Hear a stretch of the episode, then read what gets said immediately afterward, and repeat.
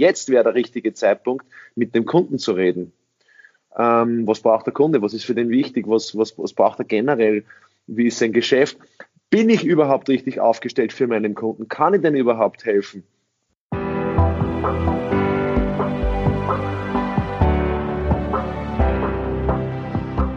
Willkommen bei Breakfast Briefings, dem Management-Podcast von Business Circle.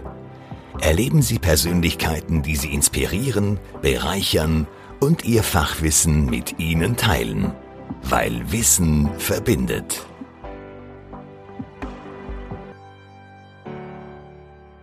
Hallo, ich bin Lisa Maria Centeno, Content Managerin bei Business Circle.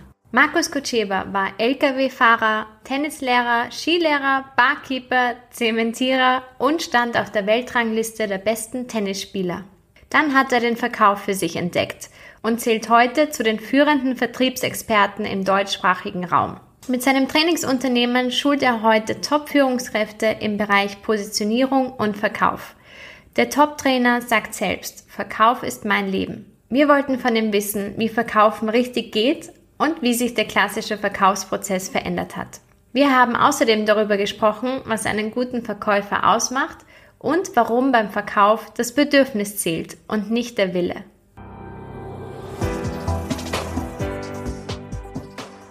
Ja, Herr Kutscheber, vielen Dank, dass Sie sich die Zeit genommen haben, heute mit uns zu sprechen und im Podcast dabei zu sein. Sie sind ja Verkaufsexperte. Sie sagen selber, Verkauf ist Ihr Leben. Ähm, wie hat sich Ihr Bereich und vor allem der Verkaufsbereich durch die Corona-Krise verschoben und verändert? Aus meiner Sicht gar, gar nicht. Sich gar nicht verändert. Äh, Verkaufen, so wie ich das verstehe, äh, ist eine ganz eine alte Handwerkskunst, so wie äh, ein Tischler, so wie ein Bäcker, so wie ein, ein, ein Schreiner. Das ist einfach ein, ein Handwerk. Das hat sich überhaupt nicht verschoben. Ähm, das findet statt. Immer, täglich. Äh, Sie haben das mit mir gemacht, ich mache das mit Ihnen. Es macht ähm, jeder Tag und Nacht. Meine Tochter hat das jetzt gerade mit mir gemacht, um 3.30 Uhr in der Früh. Sie hat mir verkauft, dass die Windeln zum Wechseln sind. Das ist für mich Verkaufen. Das ist nicht überzeugen, das ist nicht manipulieren, das ist einfach verkaufen. Man muss halt wissen, wie das funktioniert. Dann gibt es Grundgesetze und die haben einfach ihre Gültigkeit im Leben. Ganz wurscht, was im Außen jetzt passiert. Was ist aus Ihrer Sicht und Ihrer Definition für Verkaufen? Also es geht, Verkaufen ist dieser komische Begriff des Verkäufers, dieser Branche an sich. Aber es gibt ja in Wahrheit keine so richtige Definition für Verkaufen. Deswegen lasse ich das gleich bleiben, sondern ich sage, es geht ja nicht darum, dass ich Ihnen etwas verkaufe. Das ist ja widersinnig. Das ist ja gegen den Willen. Sondern es geht ja darum, dass Sie, mein Kunde, freiwillig gerne kauft. Und wenn der Verkäufer das checkt, auf das eingehen kann, dann muss der Verkäufer gar nicht verkaufen, sondern hilft ja in Wahrheit dem Kunden, dass er eine Entscheidung trifft und hilft dem Kunden, dass der Kunde kauft. Und der Kunde kauft immer freiwillig. Da habe ich meistens gar keinen Einfluss auf den Willen. Ich kann ihm helfen, ich kann ihn unterstützen. Ich kann ihm was klar machen oder weiß machen oder, oder helfen, dass er was versteht, was er gar nicht weiß. Meine Tochter weiß gar nicht, dass sie weiter schlafen möchte. Also sie, sie, sie kennt die Grundgesetze vom Verkaufen. Erste Geschichte ist Aufmerksamkeit. Das heißt, sie weiß, wie sie Aufmerksamkeit auf sich lenkt, indem sie so laut schreit, dass alle aufwachen. Ja, und das ist immer das Erste, das kann sie gut. Ja. Trauen sich ja viele Erwachsene nicht, aufmerksam zu machen, laut zu sein. Man muss ja alles irgendwie leiser, man muss sich ja irgendwie unterwert immer irgendwie darstellen. In der Gesellschaft ist das ja so. Und dann geht's halt darum, dass sie sagt, sage Mimi, was ist los? Und sie sagt, ja, ähm, Papi, Windel wechseln. Meine Windel ist nass. Sage, ah, deine Windel ist nass. Okay, das, aber prinzipiell willst du weiter schlafen, oder? Ja, sagt sie. Sag ich, weißt du was? Ist ja nur nass, das trocknet gleich wieder, schlaf weiter. Das ist ein Verkaufsgespräch. Und sie schlaft weiter. Funktioniert nicht immer, aber in 80 Prozent der Fällen funktioniert's. Und manchmal, manchmal ist, ist ihr Bedürfnis viel größer als meines, dass sie mich dann halt überzeugt, weil sie alleine aufs Klo gehen möchte. Sie ist jetzt drei, da fängt das jetzt gerade an, dass sie aufs Leine in der Nacht aufs Klo gehen möchte. Und manchmal ist es okay. Manchmal muss ich halt nachgeben. Manchmal muss ich kooperieren. Manchmal muss sie kooperieren. Und wenn das in einem ausgewogenen Maße ist, dann findet Beziehung statt. Und das ist doch das Schönste, was es gibt. Das machen wir doch täglich und immer und überall. Also es gibt jetzt keine Verkaufsregeln oder Verkaufsgrundsätze oder die ganzen Blödsinn, den die ganzen Gurus da erzählen wollen, sondern es gibt in Wahrheit Kooperation, Beziehung, Bedürfnisse. Und wer das kapiert, wer das anwenden kann, ist ein Handwerk. Dann kann man sehr, sehr erfolgreich sein ähm, für, für eine Firma zum Beispiel. Ja. Und wie sieht das jetzt umgelegt, so ein Verkaufsprozess oder ein gelungener Verkaufsprozess in einem Unternehmen aus, wenn wir das jetzt in einem professionelleren Kontext betrachten? Ja, das kommt ganz auf die Branche an. Also ich habe jetzt über 150 verschiedene Beispiele jetzt äh, für, für die Zuhörer. Aber es gibt nicht den gelungenen Verkaufsprozess. Den, den, den perfekten Verkaufsprozess oder Kaufprozess, den, den muss man ja in Wahrheit auf den Kunden ähm, ausrichten. Was die meisten Firmen falsch machen, ist, sie richten den Verkaufsprozess von der Firma aus. Also die Firma will ja ihre Produkte in den Markt drängen. Ähm, und das ist aus meiner Sicht grundverkehrt, sondern es geht ja darum, was braucht der Kunde? Was ist für den Kunden das Wichtigste? Schaffe ich es, eine Beziehung herzustellen für den Kunden und dann richte ich alle Prozesse auf den Kunden auf oder richte alles auf den Kunden aus. Und das machen ja die meisten Firmen nicht. Deswegen gehen die jetzt alle in Insolvenz. Aus meiner Sicht werden 70 Prozent der, der der Klein- und Mittelständler, diese KMUs, diese Selbstständigen, alle in die Insolvenz, schlittern, weil sie ja keine Reserven haben für zwei, drei Monate, weil sie nicht genug verkauft haben in der Vergangenheit. Also mir geht es Gott sei Dank sehr gut mit meinen zwei Firmen. Ich habe eine Immobilienfirma und eine Trainingsfirma. Da kann jetzt drei Jahre kann jetzt Stillstand sein. Das würde mich nicht aus der Bahn werfen, weil mir das gelungen ist, unternehmerisch zu handeln auf Kundenseite und nicht für meine Firma oder für meine Mitarbeiter sondern auf Kundenseite. Und das verstehen die meisten Firmen nicht. Die, die es verstehen, gibt schon auch sehr gute Firmen, die das verstanden haben, die das verstehen, die haben in Wahrheit keine Schwierigkeiten. Zum Beispiel Versicherungen. Denen geht's gut. Ich habe ein paar Kunden, mit denen habe ich heute telefoniert und gesagt, na, kein Problem. Sie machen vielleicht weniger Umsatz, aber der Profit wird sich eigentlich, wird eigentlich ganz so gut sein, so wie früher. Ja, und jetzt kann ja nicht jeder in der Versicherungsbranche tätig sein oder in Branchen tätig sein, die so standfest sind, dass sie immer gebraucht werden. Aber was könnten ähm, zum Beispiel KMUs jetzt anders machen, jetzt auch durch die Krise oder jetzt auch noch verändern, damit man vielleicht eine Insolvenz verhindert? Also ganz praktisch Kurzarbeit und um Notstand ansuchen. Haben wir auch keine Chance. Okay, ich aber rede jetzt, ich rede jetzt als Unternehmer, ich rede jetzt nicht als Verkäufer. Ich kann jetzt nicht schauen, okay, wie, wie verkaufe ich jetzt irgendwem was, wie drücke ich jetzt noch wem was rein. Das ist vorbei. Gott sei Dank ist das vorbei. Dass man da irgendeinen Depperten findet, der äh, die Produkte irgendwie abkauft. Nein, nein, nein. Was KMUs jetzt machen müssen, ist die, die Fixkosten minimieren auf Null, sprich Kurzarbeit. Das sind dann ganz tolle Regelungen, die wir haben mit AK und Gewerkschaft. Das haben die toll gemacht und, und dann um, um, um, um staatliche Hilfen ansuchen, dass sie irgendwie da durchtauchen, um nachher ihre Prozesse auszurichten auf den Kunden. Jetzt wäre der richtige Zeitpunkt, mit dem Kunden zu reden. Ähm, was braucht der Kunde? Was ist für den wichtig? Was, was, was braucht er generell? Wie ist sein Geschäft? Bin ich überhaupt richtig aufgestellt für meinen Kunden? Kann ich denn überhaupt helfen? Bin ich richtig positioniert und habe ich mich von einem Kunden abhängig machen lassen? Das trifft jetzt sehr viele weil sehr viele haben zum Beispiel sich spezialisiert, weil sie Spezialisierung nicht verstanden haben. Sie glauben, spezialisieren auf eine Branche. Das ist aber grundlegend falsch, sondern spezialisieren auf einen Kunden. Das ist unterschiedlich. Ich bin zum Beispiel spezialisiert auf Geschäftsführer. Ich weiß, was ein Geschäftsführer braucht. Ich weiß, ich weiß was, er, was er für Probleme hat. Und ich hab, rede ja nur mit Geschäftsführern, ähm, die teilweise gar nicht in meinen Seminaren sitzen. Sondern ich löse für die Geschäftsführer Themen und Probleme und bin mit denen auf Augenhöhe und da sind wir drei, vier, fünf, sechs, sieben, acht, neun, zehn Jahre äh, beschäftigt und nicht auf eine Branche. Ich habe ja 25 verschiedene Branchen. Davon sehe ich jetzt, ich würde sagen, die Hälfte in Konkurs oder Insolvenz oder vielleicht auch Schwierigkeiten. Ähm, das heißt, man müsste sich wirklich auf den Kunden spezialisieren und nicht auf eine Branche. Okay, und Sie sagen, dass sich ähm, der Verkauf aber insofern geändert hat, dass diese Marktschreierei vorbei ist? Habe ich das richtig verstanden? Ja, Marktschreierei im Sinne von diesen plumpen Verkaufsgurus, äh, diesen, diesen plumpen, ich drücke dir jetzt was rein und ich weiß, was für dich gut ist und klick, klick und im Internet und schnell, schnell und günstig und bester Preis. Ich glaube, das hat keine Zukunft. Also ich glaube, das hat einfach keine Zukunft mehr, weil diese ganzen Firmen nicht überleben werden. Also auch in meiner Branche. 90 Prozent von meinen Kollegen gibt's nicht mehr so in der Form, wie es früher war. Gott sei Dank. weil, weil das meistens ähm, nur eine, eine, eine, eine Geldmacherei oder eine, ein, nur des Verkaufenswillens war. Und das ist gut so. Das ist gut so. Das, und das Verkauf sich, ist ehrlicher stattfinden.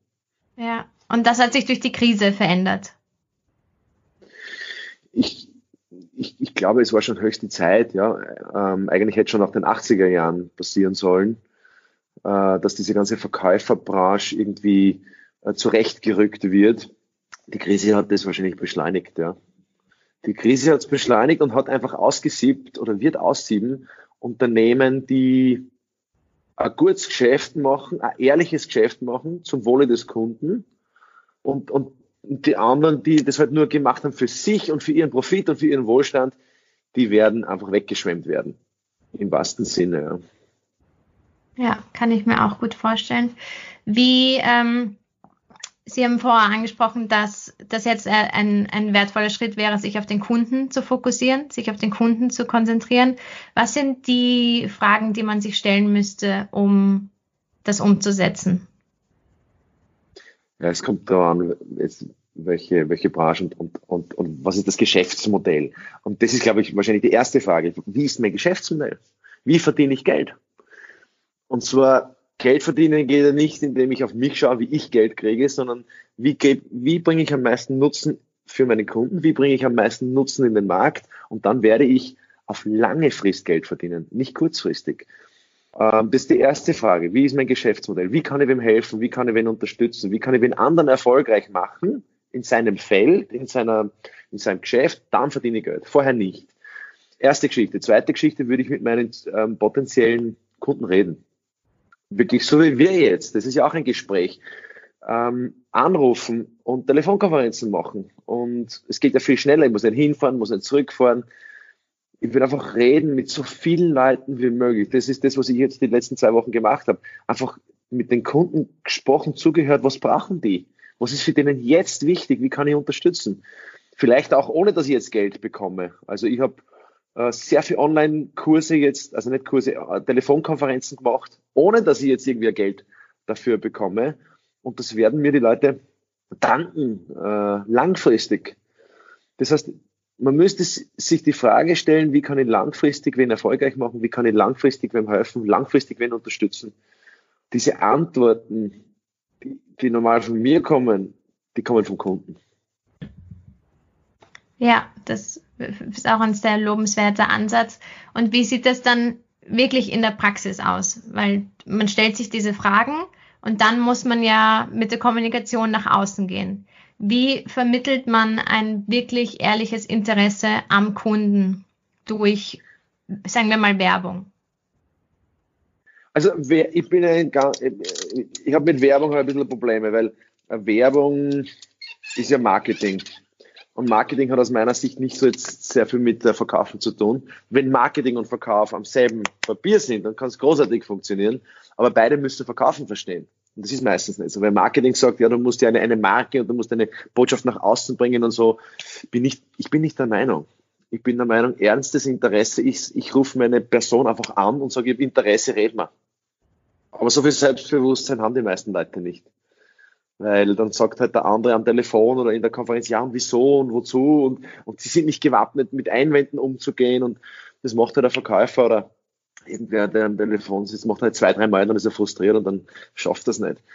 Ähm, Ihre Frage ist aber berechtigt, wie gehe ich damit nach außen? Und ich glaube, da muss man genauso ehrlich damit nach außen gehen, wie ähm, also einfach ein ehrliches Interesse wirklich bekunden und, und zeigen. Und das ist, glaube ich, eine große Kunst für die ganzen Marketing- Fachleute. Mein Schmäh ist der, dass ich das einfach dokumentiere, was ich mache. Ich würde einfach dokumentieren. Ich würde keinen Content kreieren künstlich, Content, mein Content nach außen kreieren künstlich, sondern ich würde einfach dokumentieren, was ich tue. Also in Wahrheit müsste da jetzt eine Kamera sein und müsste jetzt das dokumentieren, dieses Gespräch, und das gehört eigentlich auf online gestellt, auf Facebook und, und, und Google und, und Instagram und YouTube und diese ganzen äh, Programme, weil jede Aufmerksamkeit ist ja dienlich für mich, wenn ich gute, gute Absichten habe. Ist ja jede Aufmerksamkeit dienlich für mich. Ähm, wie gehe ich nach außen? Kommt da an, was welche Branche, wie viel Budget wie viel und so weiter. Das sind viele Fragen, die ich jetzt habe, aber in Wahrheit muss man, sie, muss man sich mit dem Gedanken anfangen, dass Aufmerksamkeit gut ist. Und zwar jede Aufmerksamkeit gut. Also es werden jetzt ein paar Hörer meine Stimme nicht mögen. Ein paar Seher werden vielleicht sagen, der schaut vielleicht nicht so schön aus oder umgekehrt. Das, ist, das muss mir in dem Fall wurscht sein. Das heißt, die erste Geschichte ist, wie selbstbewusst bin ich zu meinen Inhalten. wenn ich selbstbewusst bin, kann ich mir alles erlauben. Und da muss man wahrscheinlich testen und ausprobieren und, und sehr viele Sachen einfach sich anschauen, was funktioniert. Und dann muss man wieder einen Kunden fragen, hat das dich, äh, wie kommst du überhaupt zu mir, lieber Herr Kunde?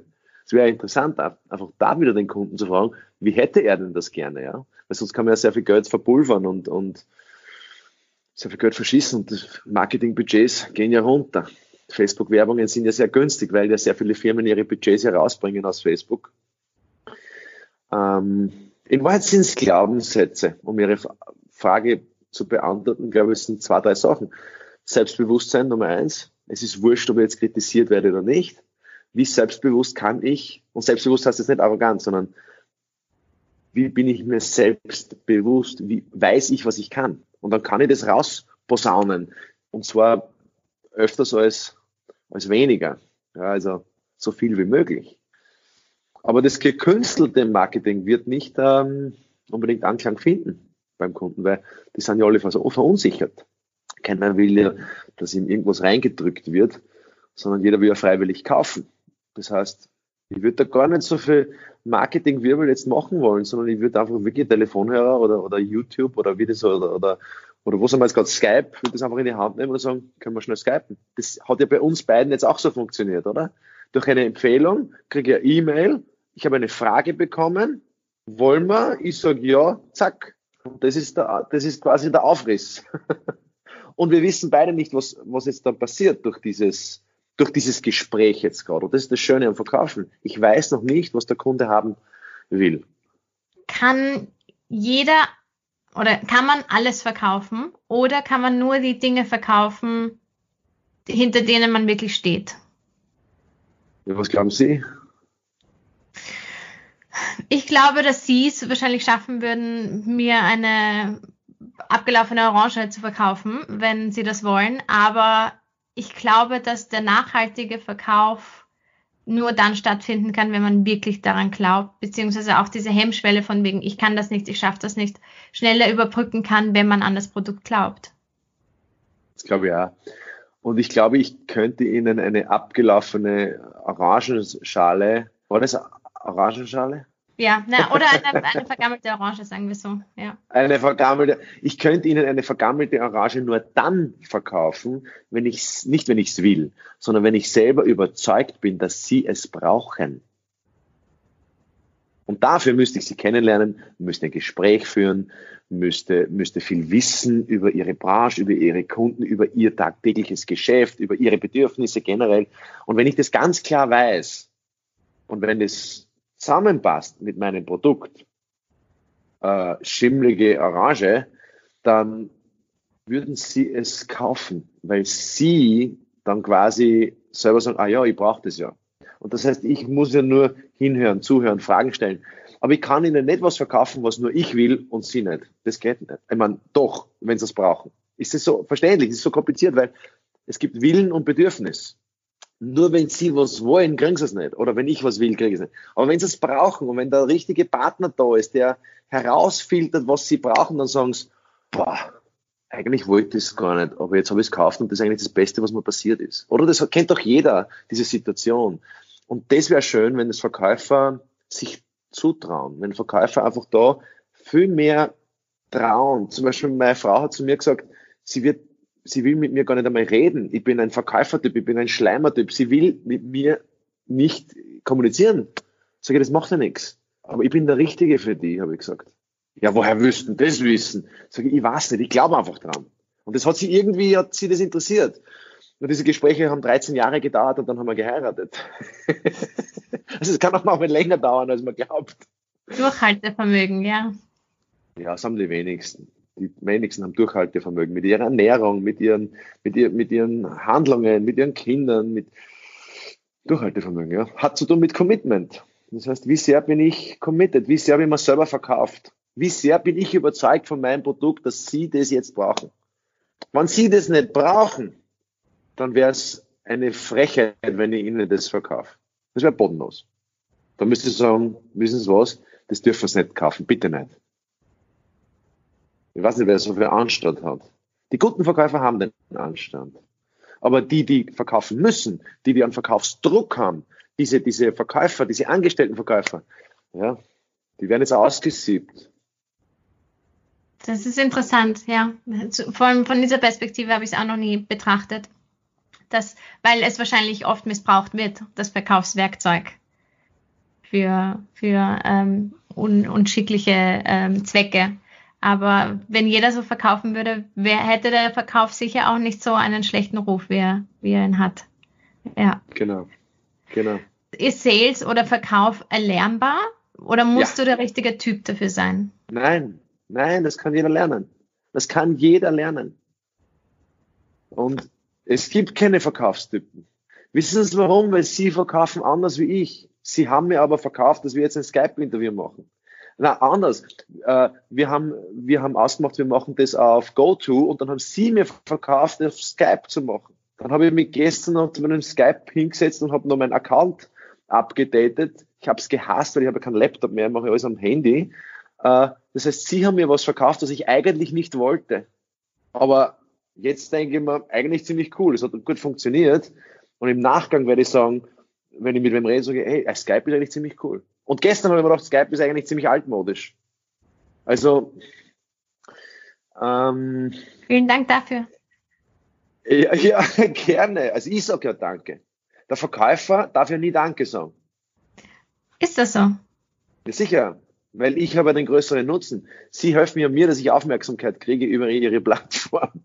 Und Aufmerksamkeit ist ja teilweise unbezahlbar. Das heißt, Sie brauchen sich nicht bedanken, sondern Sie müssen, ich muss mir bedanken. Sie müssen das Gespräch so lenken, dass Sie mich fragen, ob es mir Spaß gemacht hat, ob es mir was bringt. Und dann sage ich, ja, danke sehr. Dann sagen Sie, bitte gern geschehen. und das meine ich mit Selbstbewusstsein. Äh, ein Verkäufer bedankt sich nie beim Kunden. Stellen Sie vor, Sie gehen in ein Restaurant und der, und der, und der Kellner sagt Danke. Das geht nicht. Der Kellner muss ein richtiger, professioneller, verkäuferisch ausgebildeter Kellner sagt, hat es Ihnen geschmeckt, hat es Ihnen gefallen? Dann werden Sie sagen, danke, ja. Und der Kellner wird sagen, bitte erzählen Sie es doch weiter. Wir brauchen doch Aufmerksamkeit. Und kriegen Sie noch Zucker, irgendwas kriegen Sie noch dann drauf, ja. Oder einen Gutschein. Also, ich als Verkäufer werde mich nicht bedanken. Wenn Sie als mein Kunde mehr Nutzen haben als ich, werde ich Sie fragen, hat es Ihnen gefallen? Bringt es Ihnen was? Können Sie sich vorstellen, dass noch wer anderer profitieren kann? Äh, wollen Sie mir einen Gefallen tun? Weil Ihnen hat es eh gefallen, oder? Erzählen Sie es doch bitte weiter. Ja, ich glaube, da ist es für viele Menschen eine, eine sehr große Hemmschwelle, ähm, da drüber zu gehen, weil man das auch so im, im direkten, im echten Leben auch nie erfährt oder auch nie gelehrt, gelernt bekommt, auch in der Schule nicht oder man, man bekommt eher gelernt, sich zurückzunehmen und schön bescheiden zu sein. Ähm, wie kann man da vielleicht auch diese, diese, diese Glaubenssätze, wie Sie vorher angesprochen haben, diese Glaubenssätze durchbrechen? Indem Sie zu mir ins Training kommen und ich therapiere Sie, alle. das geht nicht ja. so leicht. Also das ist wirklich ein Prozess. Da gibt es keinen Trick, da gibt es kein, kein uh, Tutorial, da gibt es kein, kein Video, da gibt es kein Buch. Sie können mein Buch lesen, ja, da werden Sie sagen, ja, ich müsste meine Glaubenssätze anschauen. Sie knacken es nicht selber. Das geht nicht. Das ist Therapie in Wahrheit. Also kommerzielle Therapie ist es in, in, in den Trainings, in, oder Sie haben einen Freund oder Sie haben einen Bekannten oder Sie haben einen Mann, Sie haben eine Frau, wo man sich einfach gegenseitig hilft, diese Glaubenssätze. Also es ist ein Prozess. Also das ist genau das, ja, die Glaubenssätze, diese zu durchbrechen. Was sind die häufigsten Glaubenssätze, die mit dem Verkauf einhergehen? Dieselben Glaubenssätze, die wir als Menschen in unserer Erziehung bekommen haben. Es hat nicht unbedingt mit Verkäufer zu tun, sondern äh, ich kann das nicht, ich schaffe das nicht, äh, ich traue mich nicht. Ich, ja, vielleicht ein, ein häufigster, den ich so erlebe, auch bei Profiverkäufern, ist die Meinung der anderen. Also ich tue etwas, damit ich sympathisch bin. Ja, ich, ich, ich, ich gehe rein und sage, ja, grüß Gott und bin und gekünstelt. Das kommt daher, dass, dass ich glaube, dass ich unsympathisch bin. Und das stimmt. Weil ich kann nicht jedem sympathisch sein. Deswegen ist es ja völlig in Ordnung zu sagen, okay, ich bin authentisch, so wie ich bin. Die Meinung von dir ist mir völlig egal. Ich respektiere sie, aber ich tue etwas nicht für dich, dass du mich dann gut findest. Und das ist, glaube ich, einer der häufigsten Sachen, die mir auffällt, aber auch im Privaten. Also schauen Sie mal, wie scheinheilig die Menschen sind, wie heuchlerisch die Menschen sind. Sie brauchen nur schauen, wie Menschen miteinander kommunizieren. Servus, grüß dich, wie geht's dir? Das ist alles so, man fragt halt, damit man fragt, weil man, man, man will als höflich gelten. Ich will gar nicht als höflich gelten. Ein Verkäufer muss nicht unbedingt höflich sein, sondern ein Verkäufer muss den Menschen verstehen. Und wenn ich sie verstehen möchte als Mensch, dann muss ich authentisch sein. Dann muss ich zu mir stehen, muss ich glaubhaft, sie müssen mir glauben, sie müssen mir vertrauen. Das geht ja nur, wenn ich mir selber vertraue. Und die meisten Menschen vertrauen sich selbst leider nicht. Weil, nicht, weil sie kein gutes Selbstvertrauen haben, weil sie kein Selbstbewusstsein haben. Und Selbstbewusstsein heißt, ich weiß, was ich kann. Und wenn ich weiß, was ich kann, ich kann nicht alles gut. Ich kann gewisse Sachen sehr gut und wahrscheinlich mehr Sachen nicht so gut. Und wenn ich da, wenn ich das weiß, wenn ich selber weiß, im Sinne von selbstbewusst, dann gibt es ein paar Commitments, die ich mir selber dann mit mir selber eingehe. Und wenn ich das immer wieder mache, immer wieder wiederhole, dann werde ich mir selber vertrauen. Das heißt, ich traue mir selber dann ein bisschen mehr zu, ein bisschen mehr zu, ein bisschen mehr zu, ohne arrogant zu sein, mir selbst gegenüber. Und wenn ich das oft mache, im Prozess, ein, zwei, drei Jahre, dann habe ich selbst Sicherheit. Und das ist das, was Menschen kaufen.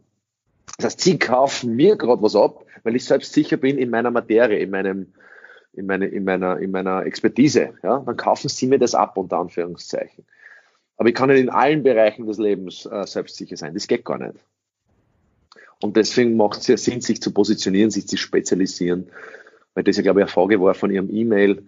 Ähm, wie, wie, wie kann man sich spezialisieren? Ist es überhaupt notwendig, sich zu positionieren? Ja, unbedingt. Also das ist einer der zentralsten Dinge, gerade im Internet, weil die Menschen suchen ja dann was, was eine, eine genaue Lösung oder haben ein Problem. Und da ist es wichtig, dass man da Experte ist. Ja. Was, was ist eine gelungene Positionierung? Wenn sie klar ist, wenn man in einem Wort weiß, was sie können. Okay. Muss ga, ganz klar sein. Was machen sie? Ja, das kann man nicht so genau sagen, das ist kompliziert. Vergiss es. Ja, also muss ganz klar sein und zwar der Nutzen. Was ist der Nutzen? Wenn der Nutzen nicht darstellbar ist, dann was ist es, was sie tun? Was ist es, was sie tun? Das Spielen, das ist ein Riesenprozess. Also in Wahrheit muss man sich die Werte anschauen, muss man sich anschauen, was, was will man eigentlich, was hat man eigentlich für Potenzial? Jetzt nicht unbedingt Ziel. Die meisten Vertriebsfirmen, die meisten Geschäftsführer haben ja nach dieser Corona-Krise, und irgendwann geht sie vorbei, äh, wobei es keine Corona-Krise ist, sondern eine Weltkrise, eine Weltkrise, eine Wirtschaftskrise, wenn man sich die Aktienmärkte und die ganzen Insolvenzen anschaut, ähm, geht es ja darum, dass man sich das Potenzial vorstellt oder darstellt, was ist es denn, was wir potenziell machen können. Da fällt sehr viel weg. Ähm, und wenn mir das klar ist, was ich kann, dann werde ich keine Ziele mehr brauchen. Weil dann mache ich einfach nur das, was ich kann. Als Beispiel. Ich habe mir schon überlegt, dass ich mir meinen Markt vergrößere. Ich war immer in Deutschland, Österreich, Schweiz unterwegs. Und mein Potenzial ist, nachdem ich ja gebürtiger Amerikaner bin und Englisch meine Muttersprache ist, äh, ich weiß, man hört es jetzt nicht unbedingt so, weil ich in einen österreichischen Kindergarten gegangen bin oder deutschsprachigen und dass ich einfach meinen Markt vergrößere. Alle gehen ja und verkleinern ihren Markt und sagen, ja, wir müssen kleinere Ziele setzen, müssen realistische Ziele setzen. Ganz im Gegenteil. Ich werde mir einfach überlegen, ähm, vielleicht sogar der bedeutendste Verkaufstrainer zu sein in Europa. Das ist doch ein Potenzial. Ich weiß, dass ich es kann. Ob ich das alles erreiche, weiß ich nicht. Aber ich werde es tun und ich werde machen und werde meine Maßnahmen draus auf, drauf auf, ausrichten. Und ja, reden wir in fünf Jahren weiter. Weiß ja keiner, was morgen ist, aber in Wahrheit habe ich meine Firma 2008 gegründet, meine Trainingsfirma. Ähm, da war ja schon mal eine Krise. Und jeder hat zu mir gesagt, na Markus Lost, ich war angestellter Trainer, habe Produktschulungen gemacht bei einer Versicherung. Und die, alle Trainer haben gesagt, ich habe sehr viel Kontakt mit Trainern in der Branche und habe auch Trainer ausgebildet und die haben gesagt, na mach das nicht, mach dich auch nicht selbstständig und das bringt nichts. Auch Erfahrene, die schon selbstständig waren. Ich habe gesagt, na mach das nicht, die Firmen haben jetzt kein Geld und, und die werden alles streichen. Ich habe gesagt, alles klar, ich kenne mein Potenzial und ich war jetzt zehn Jahre ausgebucht und werde es die nächsten zehn Jahre sein. Und was glauben Sie, ist bei Ihnen anders als bei, bei so vielen anderen, auch Verkaufstrainer? Kann ich nicht beurteilen. Ich kenne ich kenn nicht alle. Ich vergleiche mich auch nicht. Das ist, glaube ich, das, das, was anders ist. Es ist mir egal, was die machen. Das können gut sein. Es gibt viele gute Leute, aber ich verschwende keinen Gedanken, dass ich mir die jetzt anschaue oder dass ich mich mit denen beschäftige. Ich habe andere Sorgen. Ähm, nämlich meinen Kunden. Mich interessiert keine Konkurrenz. Ich habe ja keine, konkurriert ja keiner mit mir jetzt direkt, sind ja Kollegen oder sind ja Bewunderer oder sind, ähm, haben auch ihren Markt und ihre Zielkunden. Aber ich, ich, ich denke mir halt, ich schaue mehr auf den Kunden auf jeder, als jeder andere. Ich leiste auch sicher mehr für den Kunden, schenke wahnsinnig viel her, gib mehr als wer andere. Meine Steuerberaterin sagt, ich bin verrückt, was ich als herschenke. Aber ich glaube, das ist sehr viel des Erfolges. Wie viel ist man bereit zu geben? Und dann kommt es einfach von einer anderen Seite irgendwie retour. Ja, schön. Ähm, was würden Sie sich, mit, noch die abschließende Frage, wir sind schon ziemlich am Ende. Was würden Sie sich für den Verkauf auch nach dieser Krise wünschen? Wie soll es weitergehen? Ähm, es wie, es, ja, wie soll es weitergehen? Verkauf ist so vielfältig, Verkauf ist so branchenabhängig, aber im Prinzip könnte es runterbrechen und könnte sagen, ich wünsche mir, dass ehrlicher agiert wird, dass es transparenter wird, dass man näher am Kunden ist, dass man sie nicht verarschen lassen braucht von einem Verkäufer, nicht abhängig machen lassen muss. Ich würde mir wünschen, dass das einfach authentischer, klarer und, und, und ich würde mir auch wünschen, dass die Kunden das schätzen, dass ein Verkäufer da ist und dass ein Verkäufer einen guten Job macht. Weil Verkauf ist das Schönste auf der Welt. Jeder macht es täglich immer. Und ich würde mir wünschen, dass diese, diese Vorurteile eines Verkäufers in irgendeiner Weise abgebaut werden und da können nur die Verkäufer einen guten Job machen, um das zu, weil wenn jetzt 100.000 Leute sagen, ich habe jetzt so ein tolles Erlebnis gehabt mit einem Verkäufer, wurscht in welcher Branche, dann wird das steigen, das Image. Und das wünsche ich mir. Wenn das Image von, vom Verkäufer steigt, steigt auch automatisch das Selbstbewusstsein von den Verkäufern. Und automatisch steigt das Selbstbewusstsein in der, in der Gesellschaft, weil ohne Verkäufer dreht sich keine Gesellschaft, dreht sich keine Wirtschaft. Und ja, wäre schön. Wird aber so nicht passieren. Glauben Sie nicht? Na, weil so viele Leute so viele Ängste haben in dem, in dem Bereich. Sonst braucht es ja keinen Trainer mehr, sonst braucht es ja keinen Experten mehr. Wenn das ja so alles so selbstverständlich ist. Vielen herzlichen Dank für Ihre Zeit. Ich bedanke mich trotzdem, obwohl ich es vielleicht nicht tun sollte.